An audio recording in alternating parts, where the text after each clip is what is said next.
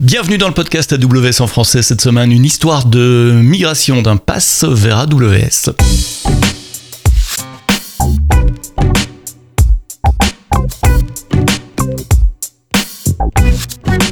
Bonjour, bienvenue, merci d'être là euh, chaque semaine, chaque vendredi matin. C'est un, rendez-vous que vous avez depuis euh, plus de trois ans euh, maintenant avec plus de, de, 100 épisodes. N'hésitez pas non plus à aller regarder dans les anciens épisodes, il y a parfois des trucs intéressants et, j'en poste sur les, les, réseaux sociaux également, Sepsto, S-E-B-S-T-O sur Twitter. Dans le podcast d'aujourd'hui, on va parler migration, migration d'un pass vers AWS, qui a aussi des passes, mais pas que, et puis on va voir comment ça s'est passé, comment ça s'est passé pour, pour Scalo et j'ai le plaisir d'accueillir Olivier Covin, qui est CTO de, de, de, Skello.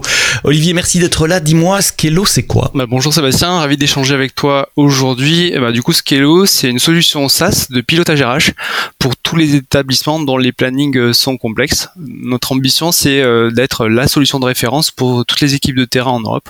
Aujourd'hui, on est euh, présent dans trois pays, la France, l'Espagne, l'Allemagne.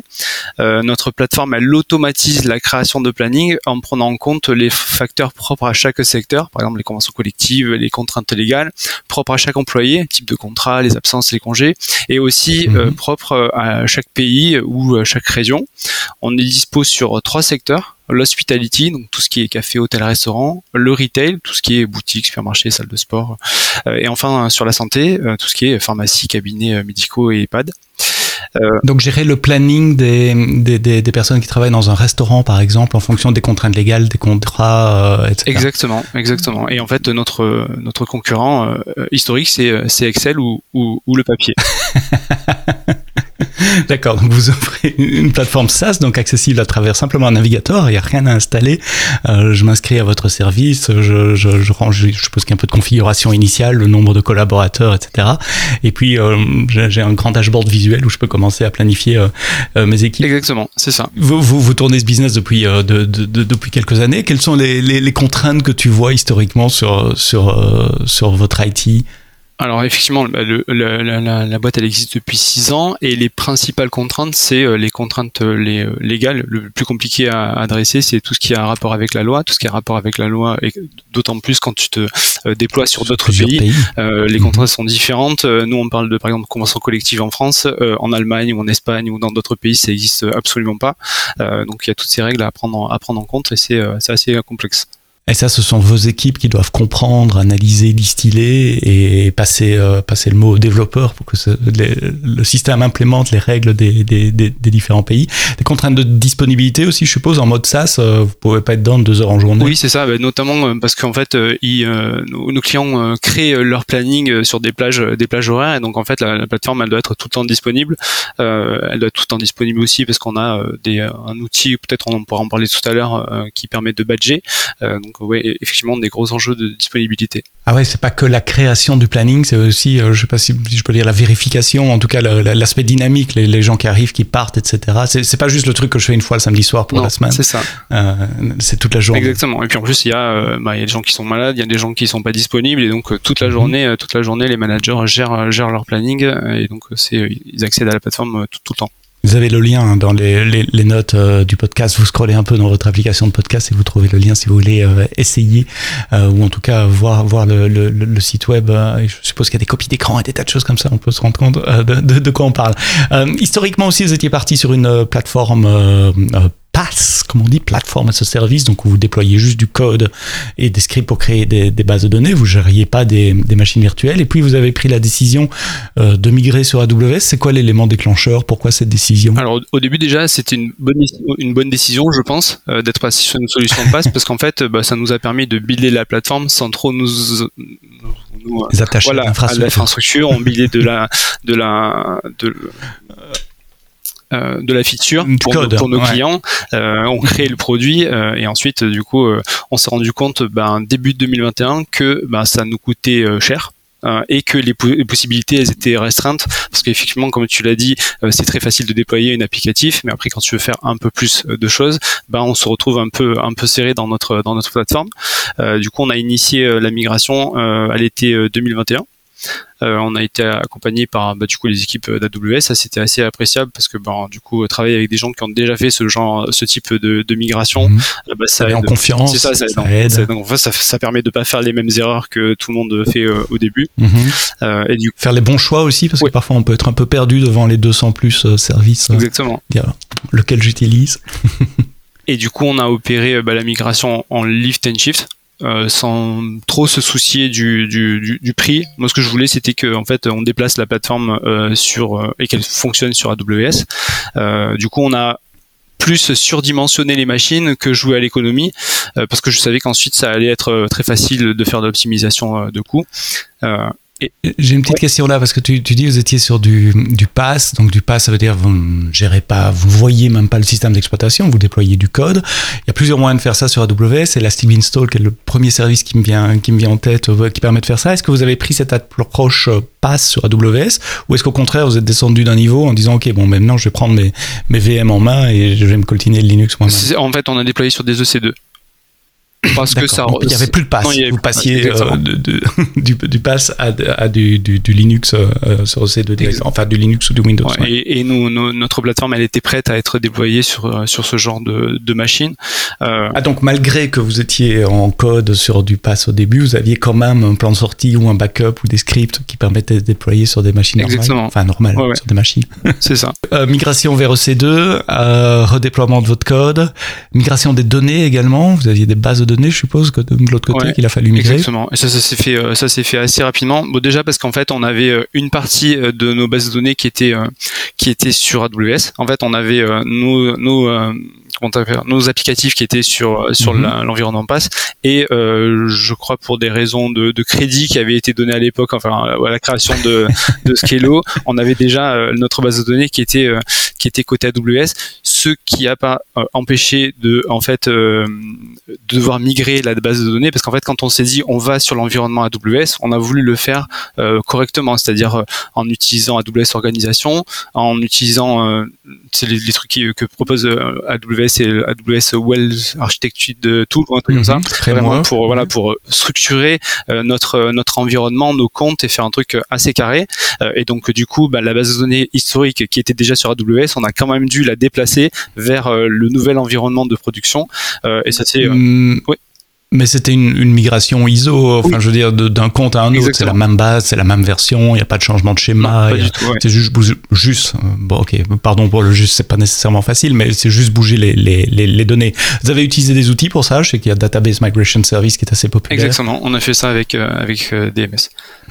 Mhm. Donc DMS, il permet de recopier toutes les données au fil de l'eau, euh, pour, pour, pour, vous qui nous écoutez qui connaissent pas DMS, euh, soit de la même base à la même base, soit en faisant des changements dans, dans le schéma ou dans les données, et de recopier au fil de l'eau, et ce qui vous permet de tester les, les, deux bases de données en parallèle, ça s'assurer que la réplication fonctionne, et puis à un moment, vous faites un cutover, vous dites, OK, on, on arrête de repliquer, l'application arrête d'écrire dans l'ancienne base de données et commence à écrire dans la nouvelle, un tout petit changement, le temps d'un changement DNS, quelque chose comme ça. C'est ça, ça a été euh, très très rapide la, la migration entre entre les deux, euh, et donc euh, du coup c'était assez plaisant pour les équipes infrastructure parce qu'il n'y avait pas ce stress de se dire allez on coupe, on déplace tout et après on rallume et on espère que ça va ça va ah, tout, va, tout va bien se passer même si on l'a testé plusieurs fois, c'est quand même assez voilà assez plaisant. Oui, et puis il y a une possibilité de revenir en arrière aussi si jamais quelque chose se passe mal. On peut, bon, bah, c'est pas grave, on, repointe le DNS sur l'ancienne base de données et, on, continue le temps de régler le, le problème. Ça s'est fait en dehors des heures de bureau pendant pendant les heures de bureau, la nuit Pendant, pendant la nuit. Pendant la nuit, on avait quand même euh, pris euh, le backup de se dire si jamais il y a quelque chose, il faut faire un rollback euh, autant que ça soit en dehors mhm. des, des heures de, de, bureau. Et nous, on a la chance d'avoir de travailler avec des, des, personnes qui travaillent de la journée et donc pendant la nuit, sur la plateforme, il y a moins de trafic, donc on embête moins de moins de personnes. Ouais, comme vos clients sont en Europe, vous n'avez pas encore de ça, problème pour l'instant, de, oui. de, de, de, time zone. Exactement.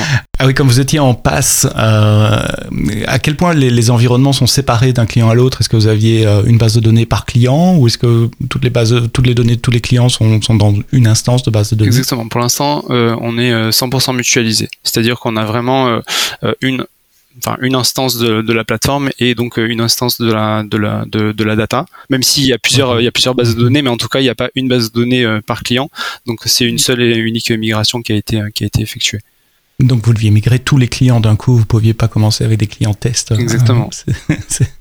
Euh, donc migration du code euh, sur du Linux tout nu, de l'EC2 tout nu comme j'aime bien dire. Migration de, de, de, la base de données, ça s'est passé sans surprise quel, quel, est ton retour d'expérience sur cette migration? Alors sans surprise parce qu'en fait on, on, on, en fait on avait pris la philosophie de se dire on fait tout en infra as code. C'est-à-dire qu'on a utilisé euh, Terraform Ansible euh, pour euh, bah, du coup créer notre plateforme plus euh, CloudFormation sur la stack Lambda. et donc en fait du coup on a pu rejouer notre migration plusieurs fois. Euh, avant de la de la jouer une, une, une version une dernière fois euh, et donc du coup euh, bah, ça ça nous a permis de bah, vu que tout était codé de le répliquer plusieurs fois, de le tester sur plusieurs environnements et se rendre compte qu'en fait on était très safe sur sur notre sur notre transfert. Parce qu'en fait on est on n'a pas choisi la facilité, c'est-à-dire qu'on on s'est dit tiens on se on déplace notre infrastructure vers AWS, mais en parallèle on avait commencé à découper aussi notre monolithe et donc en fait on commençait à builder aussi sur notre environnement AWS. Donc on avait et de la migration et du build euh, et malgré ça, euh, on est arrivé à, euh, une situation où la plateforme a été déplacée et, et on continue à builder de manière tout à fait tout à fait correct et c'est pour ça que tu as mentionné Lambda à un moment, c'est pour ces microservices que je me disais tiens qu'est-ce que ça vient faire là-dedans Lambda Exactement. C'est parce qu'il y, y, a déjà ces nouveaux microservices qui étaient. On reparlera microservices euh, tout à l'heure, on va terminer avec ça. commençons avec la, enfin commençons, continuons sur sur la migration. Donc euh, techniquement ça se passe bien grâce au euh, à l'infrastructure as code et c'est intéressant que tu dis ça parce que souvent on voit l'infrastructure as code comme évidemment une best practice pour déployer de l'infrastructure, mais c'est c'est également un moyen de se rassurer pendant une migration et de pouvoir rejouer, comme tu as dit, j'aime bien le mot, euh, le déploiement de cette infrastructure initiale pour une, une, migration. Et on peut le faire autant de fois qu'il faut et on peut ajuster et prendre le temps et le faire dans différents environnements et être certain qu'à chaque fois on fait la même chose puisque le, le code, une recette de cuisine assez, assez rigoureuse qui va nous redéployer exactement la même chose d'une fois à l'autre. C'est ça. Terraform, t'as dit, et... Euh, Terraform, Ansible et, Cl Cl et CloudFormation. Ok et CloudFormation. Tiens, pourquoi euh, pour, Bon, pourquoi CloudFormation Souvent, c'est l'un ouais. ou l'autre. Alors, c'est vrai que pour tout ce qui est euh, euh, vraiment euh, structurant sur la plateforme, euh, c'est plutôt l'équipe Cloud et l'équipe Ops qui, qui s'en occupe.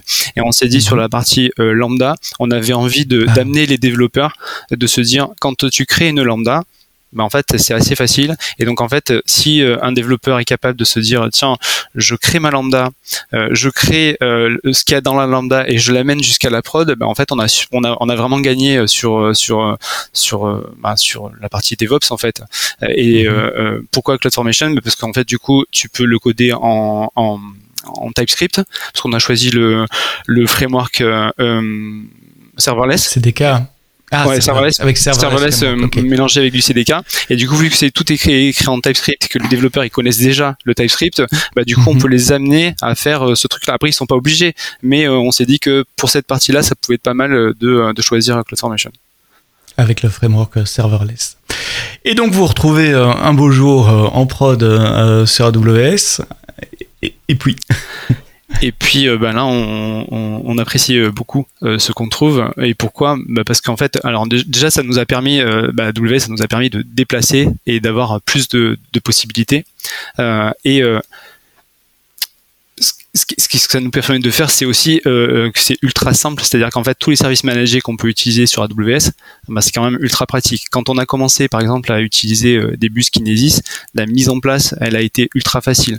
Euh, on aurait, je pense, euh, pas mal galéré si euh, on avait dû installer et manager euh, nous-mêmes par exemple nos, nos, nos services, de, Kafka. oui c'est ça, Kafka -hmm. ou un autre service de message, alors que là avec du, du, du, du Kinesis, on a pu le poker très rapidement. Et après oui, bien sûr, on passe du temps à fine-tuner l'architecture, mais en tout cas, elle a été opérationnelle et fonctionnelle très vite.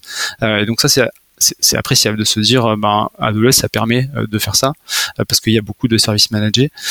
Et c'est un message qu'on qu entend souvent hein, c'est euh, le cloud nous permet d'innover. Il nous permet d'essayer des nouvelles idées sans devoir ouvrir le portefeuille de trop. Alors évidemment, il peut y avoir quelques euh, dizaines, parfois centaines de dollars le temps d'essayer une idée, mais au moins c'est, pardon, au moins c'est limité dans le temps et, c'est limité en, matière de dépenses. Il n'y a pas d'investissement à faire avant. J'essaye, ça marche, tant mieux, ça passe en prod. Ça marche pas, tant pis, j'arrête et j'arrête les frais aussi. Exactement. Et puis même quand, tu parles de, porte-monnaie, euh, je peux te raconter une, histoire du coup, ben, du coup de notre de mhm. notre migration.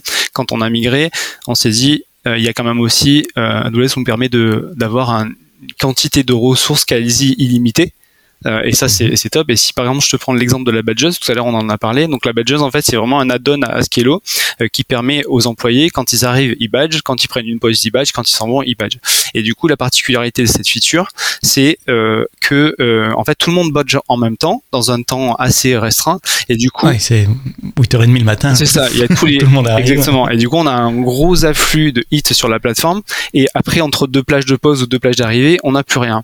Et, et du coup, euh, avant, euh, on gérait tout. Euh, bah, du coup, c'était un monolithe qui était installé sur des EC2. Et donc, en gros, bah, le monolithe, il attendait toute la journée qu'il ait badge. et entre deux badges, on payait les serveurs à rien faire parce qu'en fait, il y avait, y avait pas de badge. Et du coup, on a pris le on a switché sur du sur du serverless et donc vraiment le couple euh, lambda dynamo c'est vraiment ultra adapté à ça c'est-à-dire qu'en fait les lambda elles permettent d'encaisser le nombre de hits enfin, on peut encaisser autant de hits qu'on veut, euh, ça leur pose aucun problème. Et Dynamo, elle, ça, ça, ça, permet d'écrire un nombre de, de bah, du coup de badges euh, simultanés euh, aussi intéressant. Et euh, tout à l'heure, quand tu parlais de, de bah, du coup de d'argent, Skedo, en fait, sur, je crois, sur un, sur un mois, on reçoit 25 millions de, de badges et ça nous coûte 23 dollars. 23 dollars. Attends, attends, 25 millions par mois? 25 millions de badges par mois. 23 euh, dollars. 23 dollars. 0,00001 par badge ça. en production. Versus euh, plusieurs EC2 qui tournaient H24 avant. Euh, donc en fait, le, plusieurs centaines de dollars par C'est ça. Donc le, on a divisé le coût de, de cette feature là juste en enfin juste non pas juste parce que mais euh, en passant sur des, un travail de re-engineering, travail de mais en tout cas euh, le enfin on le voit c'est-à-dire que c'est beaucoup plus performant parce que les voilà les lambda elles permettent de scaler euh, très fort et ça nous coûte beaucoup plus cher. Donc vraiment là, on a on a fait un double win sur ce sur ce passage qui était qui était assez intéressant avec un, un, scale to zéro également. La nuit, quand, quand l'infrastructure n'est pas utilisée, bah, il n'y a plus de lambda euh, qui, qui, tourne, à moins que vous ayez du provisioning. Euh, le dynamo est arrêté, enfin est arrêté, il est plus actif non plus. Euh, et donc vous payez zéro quand c'est pas utilisé. C'est ça. Un scale to zéro. C'est intéressant ce, ce, ce, use case. les, les, badges, ils communiquent comment et avec quoi? Ils appellent lambda directement? Non, probablement pas. Ça passe par quoi? Ça passe par API. Ça passe par API. Une API. Et c'est les badges qui parlent à l'API Gateway directement Les badges, les, lecteurs de badges, pardon, sont sur le Wi-Fi ou il y a, un autre équipement à déployer En fait, on, a, des petites applications sur des tablettes qui communiquent directement avec euh, notre, notre API, et donc en passant par API Gateway, et ensuite c'est récupéré par une lambda qui écrit, qui écrit le badge dans une dynamo. Et puis, je suppose qu'il y a un process derrière qui va lire DynamoDB pour, ça, pour, ça dans vos bases de données relationnelles. Exactement, pour réconcilier le badge et pour euh, bien euh, le remettre dans le SaaS euh, à la bonne place, parce qu'après, les, les, les, badges ils sont vérifiés par les, par les administrateurs, ce genre de trucs. Mais donc, du coup, une fois qu'ils sont dans la Dynamo, c'est bon, c'est parfait. Cool, je cherche toujours des nouveaux use cases de, Dynamo et de, Lambda euh, pour en parler à d'autres clients ou à la presse. Et bien voilà, j'en ai en plus là maintenant les, lecteurs de badge. Euh, je reviens sur l'application Expass, maintenant migrée sur EC2 Linux et base de données RDS. Euh, mauvaise surprise le premier mois ou le deuxième mois quand vous recevez les factures? Si, le premier mois, oui, parce qu'en fait on avait on avait dépensé sans compter, on avait surtaillé les machines, donc on a fait un x2 mhm. sur la sur la. Par rapport à ce que vous payez c'est le premier mois. Ah c'est-à-dire qu'avec un mois de run, on a réussi à en fait à, faire un premier fine tuning euh, et, au bout d'un mois en fait on avait redescendu la facture en dessous euh, de ce qu'on payait. Mais de toute façon j'en étais conscient parce que j'étais sûr et certain hein, je préférais qu'en fait on dépense un peu plus le premier mois on n'a pas non plus dépensé euh, euh, des, centaines de milliers de, mhm. dollars. Hein. C'était raisonnable, mais euh, mais je préférais qu'on voilà qu'on soit à l'aise, se dise voilà on, a on a on a transféré notre plateforme et on est bien. Et maintenant bah voilà on, fine tune le truc et en un mois je te dis c'est voilà ça, ça, a été fait. C'était résolu. Donc on va on va je, vais creuser dans le détail voir comment vous avez résolu parce que couper sa, facture par deux c'est toujours intéressant de connaître les, les, trucs. Mais en, quelque sorte c'est une assurance tu le savais donc c'est pas une surprise et c'est une assurance que tu as pris en se disant au, moins on a de la capacité, on n'aura pas de mauvaise surprise et puis après on, verra et ça sera qu'un mois. Alors comment est-ce qu'on coupe sa facture par deux en un mois sur AWS On regarde vraiment le type. Euh, on a vraiment fait que de regarder la typologie euh, de, euh, de des, instances. C'est voilà, donc on mhm. s'est dit celle-là elle est à 2%, ok, très bien, on peut on peut diviser par 3 sa capacité. On a vraiment fait que ça et, et, du coup on est repassé en dessous de la facture de la facture initiale. Ensuite on a, bah, si je veux, je peux te raconter le ce qu'on a fait sur vraiment l'optimisation parce qu'une fois qu'on s'est dit ok mhm. on est bien installé, maintenant on peut vraiment optimiser euh, ce qu'on euh, notre consommation sur AWS. Oui, en fait, c'est deux approches différentes. Première approche, c'est right size et ça, je n'arrête pas de le répéter à tous les clients. Euh, le cloud, c'est pas un environnement de private hosting comme comme comme comme avant. Vous payez vraiment à la demande et, vraiment pour les, les, ressources que vous utilisez. Donc, n'ayez pas des serveurs qui passent leur journée à être utilisés à 2% comme tu disais. Si c'est le cas, un stop, on change d'instance, on redémarre. Mieux, on change ses scripts Terraform, on change son, auto-scaling group pour que progressivement les nouvelles machines euh, qui, qui, sont créées dans un auto-scaling group soient des plus petites et au fur, euh, après, après un peu de temps, les, les plus grosses machines vont être tuées automatiquement. Comme ça, il n'y a pas d'interruption de, de, service. Mais c'est souvent changer une ligne de code dans, dans du Terraform ou du, ou du CloudFormation, c'est pas plus compliqué que ça. Et les métriques que vous regardiez, c'était CPU, mémoire C'est ça, essentiellement, ouais. Et puis il y a une phase d'optimisation. Là, c'est plus la même chose, parce que là, dans un premier temps, c'est on, essaye de, de right-sizer, et puis après, on va aller chercher vraiment là où c'est plus difficile à chercher, mais où il y a encore à, gagner, probablement beaucoup. Donc, qu'est-ce que vous avez fait? Combien vous avez gagné? Ah bah, Du coup, on l'a fait, on l'a fait de manière itérative parce que bah, déjà bah, AWS le permet et puis parce que c'est une bonne façon de faire. Du coup, euh, en fonction des environnements euh, de la prod, de la staging ou de la dev, on a fait, on a pris une approche différente. Euh, du coup, tous les environnements hors prod, on s'est dit on les éteint le soir, on les éteint le week-end. Déjà, ça te permet de, de, de, de gagner de gagner de l'argent juste mécaniquement. 30% du temps à peu près, hein, la nuit et les week-ends. C'est ça. Donc c'est 30% de la facture aussi. Euh, et ensuite, on a, euh, on a joué avec euh, les, les custom metrics. Donc, on a mis du scaling automatique en utilisant les, les données qui étaient dans CloudWatch. Donc, par exemple, le CPU, la mémoire. Et donc, déjà, ça nous a permis de se dire, OK, il y a certaines, il y a certains pools de machines qui, qui qui, qui sont plus important la journée et, puis la nuit un peu moins important. Donc ça, ça nous a permis euh, bah, du coup de, de gagner de l'argent. Euh, et ensuite, on s'est rendu compte que bah, ça, c'était pas suffisant sur euh, certaines grappes de machines. par exemple, toutes les machines de batch, en fait, elles scalaient, mais elles scalaient mal. Et en fait, on s'est dit, on s'est dit tiens, en fait, on aimerait bien rajouter des métriques pour faire scaler différemment les machines. Et du coup, on a rajouté une custom métrique dans CloudWatch qui était le nombre de messages qu'il y avait dans certaines queues de messages. Et en fait, euh, les batchs, par exemple, ils dépilaient euh, la queue en question. Et quand on avait énormément de, de, messages à dépiler, on rajoutait un nombre de machines important. Et quand il n'y en avait pas beaucoup, on, on décroissait le nombre de machines.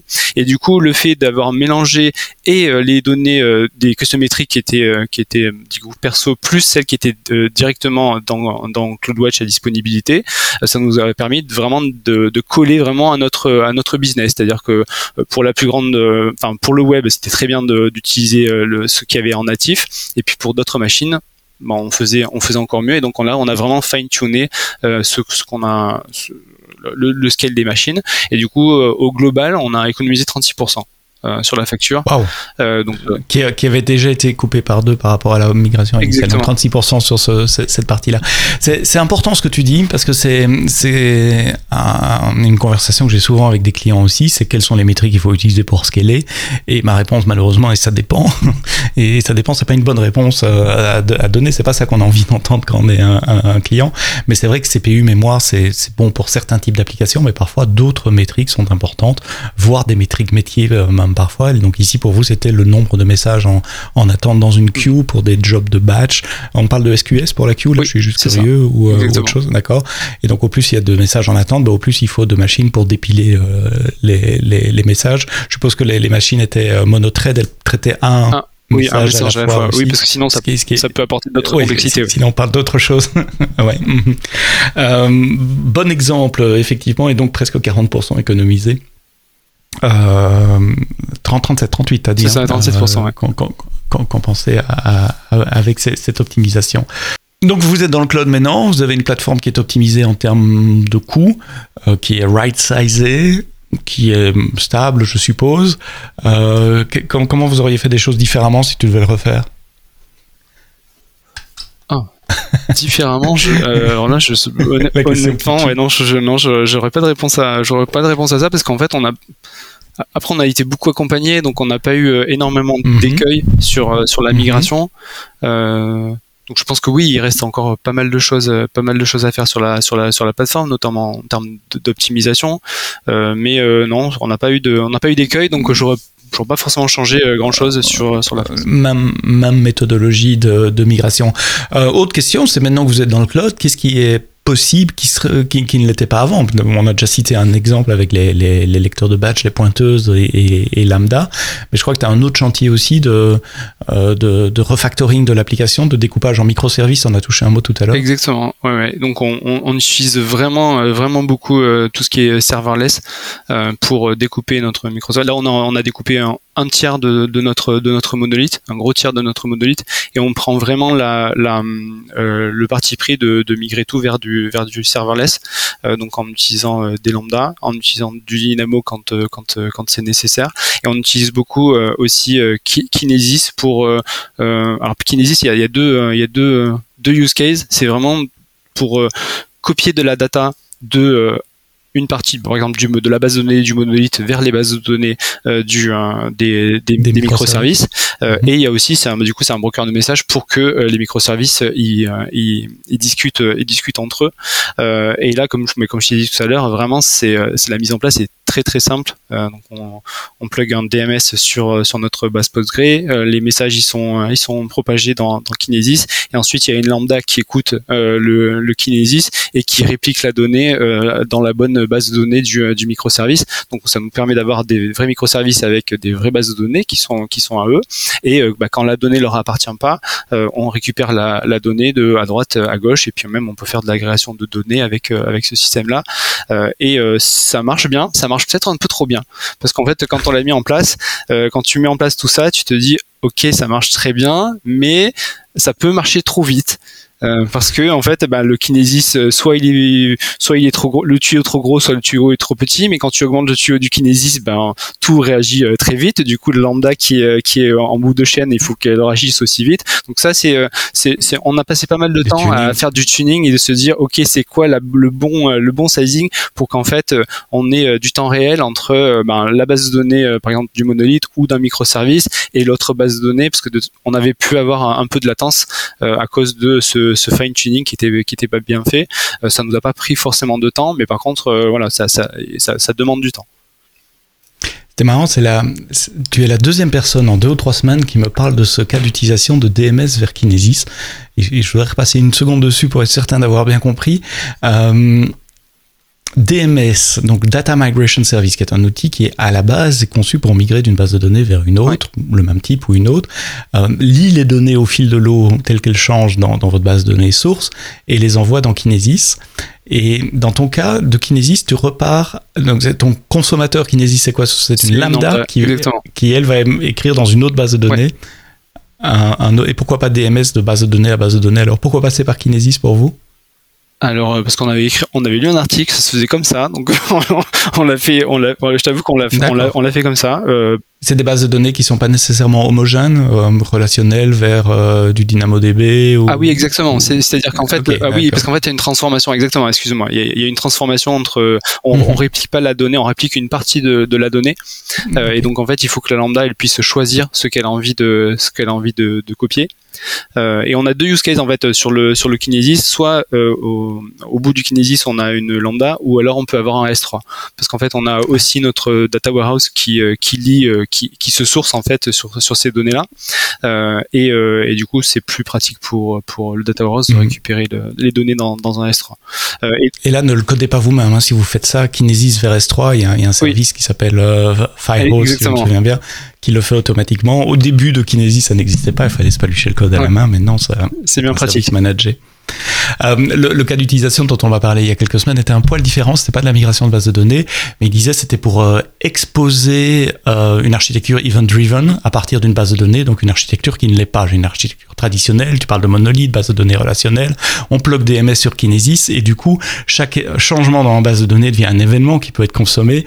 Et donc pour commencer à migrer vers une architecture orientée événement quand on a du relationnel et du monolithe, Kinesis c'est un moyen euh, de, de, de, mettre ça en place. Mais voilà. Euh, hasard du calendrier pour moi, vous êtes deux à me parler de, DMS plus en, en, très peu de temps. Euh, donc vous êtes dans cette phase maintenant de, réécriture du, euh, du, monolithe. Quels sont les critères de décision? Quand, est-ce que vous décidez de, sortir une fonction du monolithe? Est-ce que c'est uniquement des nouvelles fonctions que vous faites en microservice? Ou est-ce qu'il y a vraiment une, étape proactive de, euh, zigouillage du, monolithe, de découpage du monolithe? Oui, on, fait, on, fait, on, fait, on a vraiment les deux approches. C'est-à-dire tout ce qu'on écrit de nouveau, on l'écrit directement dans, dans des lambda ou, dans d'autres types de, microservices. Et ensuite, on, a vraiment besoin de découper, euh, de découper le le, monolithe en, gros bout dans un premier temps et ensuite en mhm. plus petits bouts euh, pour bah, comme comme euh, enfin on a de plus en plus de clients et donc en fait il faut vraiment que la, plateforme elle, soit scalable et euh, bah, un applicatif qui a été écrit il y a six ans un monolithe bah, de temps, de temps en temps, tu as des problèmes de perf, et du coup, il faut vraiment qu'on découpe euh, le, le, monolithe pour pas se dire, bah, on a besoin de 300 euh, machines sous le monolithe euh, parce qu'il y a qu'une petite partie de, du monolithe qui pose problème, donc autant découper la partie et la mettre ailleurs. Euh, voilà, c'est pour ça qu'on a cette approche macro-micro de se dire, on découpe en gros bout et ensuite on redécoupe en, en, en petits bouts. Et j'ai une question un peu qui va paraître peut-être un peu bizarre, mais je peux expliquer le contexte de ma question. Comment vous définissez le, routage entre euh, les API qui doivent aller vers le monolithe et les API qui vont sur les, les, les, les microservices? Ça se fait en, changeant l'application front-end au fur et à mesure ou est-ce qu'il y a un mécanisme intermédiaire de routage euh, plus intelligent? Euh, Pour, pour l'instant, c'est au, au, au, fil de l'eau. C'est-à-dire que vu qu'on. Au fil de l'eau dans le front-end. Vous changez le front-end en même temps, mm. d'accord.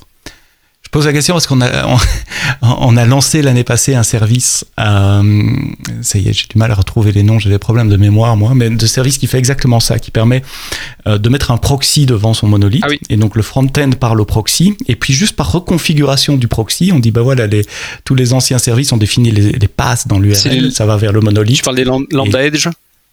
Non, non, non, ça peut se faire avec du Lambda Edge, mais il y a un service euh, sous la bannière AWS Migration quelque chose. Il y a un service qui, qui permet de faire ça. Et donc je me demandais, j'en avais fait une démo dans un dans un meetup euh, AWS, et donc je me demandais si c'était ça que vous aviez utilisé aussi. Mais sinon, oui, l'approche que, que vous avez de dire, ok, euh, dès que mon nouveau microservice est prêt, ben, je fais un update du backend pour que euh, du front-end, pardon, pour que le front-end appelle cette nouvelle, euh, cette nouvelle API.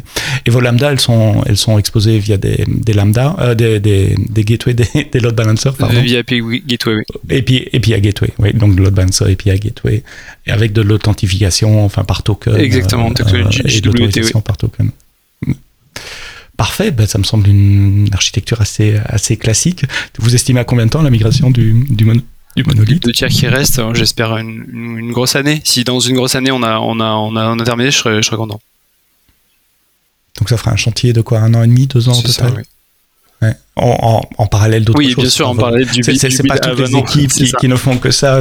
C'est un petit bout par-ci par-là quand on a le temps en fonction des autres projets aussi. Hein, euh, D'où le temps. Euh, un autre cas d'utilisation euh, qui a été débloqué grâce euh, au cloud, c'est la donnée. Du coup, vous avez beaucoup plus de bases de données, plus de collections de données. Euh, vous y travaillez aussi? Yes, bah oui, ça c'est vraiment notre notre notre futur, euh, c'est d'utiliser la data qu'on a sur bah, de data de, nos clients, enfin pas de nos clients, mais en tout cas la data qu'on a sur, euh, sur, sur Scalo pour euh, faire de la, de la prédiction et de la data, data analyse. Donc on a vraiment deux chantiers en parallèle. On a envie de rendre le produit beaucoup plus intelligent euh, en utilisant la, la, la, data euh, disponible et on a envie de faire de la data analyse pour permettre à nos clients de piloter leur activité depuis leur depuis depuis la plateforme. Donc sur la première, tout ce qui est prédiction, on commence à utiliser SageMaker pour faire des modèles euh, et pour euh, bah, pouvoir euh, se dire au global sur les grandes tendances de, nos clients, on, détecte que pour telle catégorie de, clients, ils ont l'habitude de faire des plannings de telle et telle façon, et donc on a envie de leur pousser des plannings de manière automatique. C'est-à-dire qu'en fait, nous, ce qu'on veut, c'est de leur faire gagner du temps et de l'argent. donc si on leur pousse des plannings qui sont cohérents par rapport à leur à leurs usages et qu'ils n'ont pas eux-mêmes à réaliser le planning parce que réaliser un planning ça peut prendre plusieurs heures s'il y a beaucoup d'employés sur la sur, sur la semaine.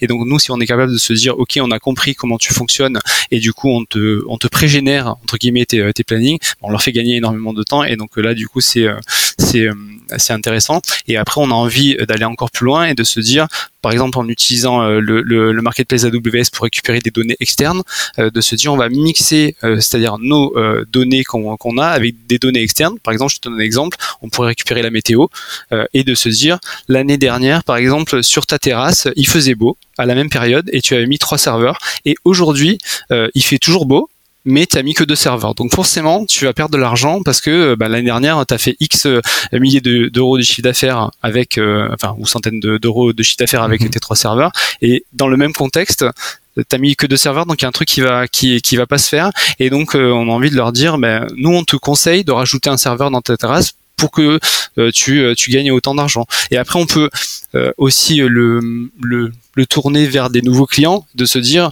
avec ce qu'on connaît du marché, du secteur dans le même quartier euh, de ta ville, ben les habitudes de, de tes co, euh, de tes concurrents, euh, ils ont l'habitude de, de staffer leur leur, leur leur, restaurant par exemple de telle façon. Et donc aussi toi tu t'installes sur ben, dans, dans un quartier, on va te suggérer de te dire tiens prends deux plongeurs, trois serveurs parce que c'est un modèle qui fonctionne dans dans des gens qui te dans des des, des entreprises qui te, qui te dans, dans, le même quartier. Euh, pendant la, keynote du summit AWS, on, on parlait des, sociétés, des organisations qui exploitent les données et qui sont en général successful quand elles le font en trois temps. Et tu viens de décrire ces trois temps exactement comme on l'avait fait dans, cette présentation. C'était d'abord euh, moderniser la data platform, donc avoir euh, des, moyens de stockage modernes. Tu as parlé de Kinesis, tu as parlé d'Estro, etc. Ensuite, unifier, tu as parlé de data lake, avoir une vue centrale de toutes les données avec évidemment les règles de gouvernance et d'accès, et puis exploiter ces données pour pouvoir innover, pour pouvoir proposer des nouvelles euh, fonctionnalités à ses clients. Et donc cet aspect innovation euh, par, via l'analytique et via le, machine learning, ben voilà, j'ai trouvé un exemple concret du message euh, modernisé, unifié et innové. Est-ce que tu veux rajouter autre chose? Est-ce qu'il y a quelque chose dont j'ai pas parlé? Oh bah non, je pense qu'on a, fait un, on a fait un, tour, sympa de Skello, de ce qu'on peut faire euh, dans, à la tech euh, chez, chez Skello. Eh bien, je vous invite à découvrir la plateforme Skello. Le lien est évidemment dans euh, les notes du podcast. Olivier Covin, CTO chez Skello, merci euh, pour tes explications très claires euh, des différentes étapes de migration, des challenges que vous avez eus et comment vous les avez contournés, comment vous les avez adressés lors de cette migration. Merci d'avoir écouté ce podcast AWS en français jusqu'au bout. Rendez-vous la semaine prochaine pour un nouvel épisode. Et d'ici là, quoi que vous codiez, codez-le bien.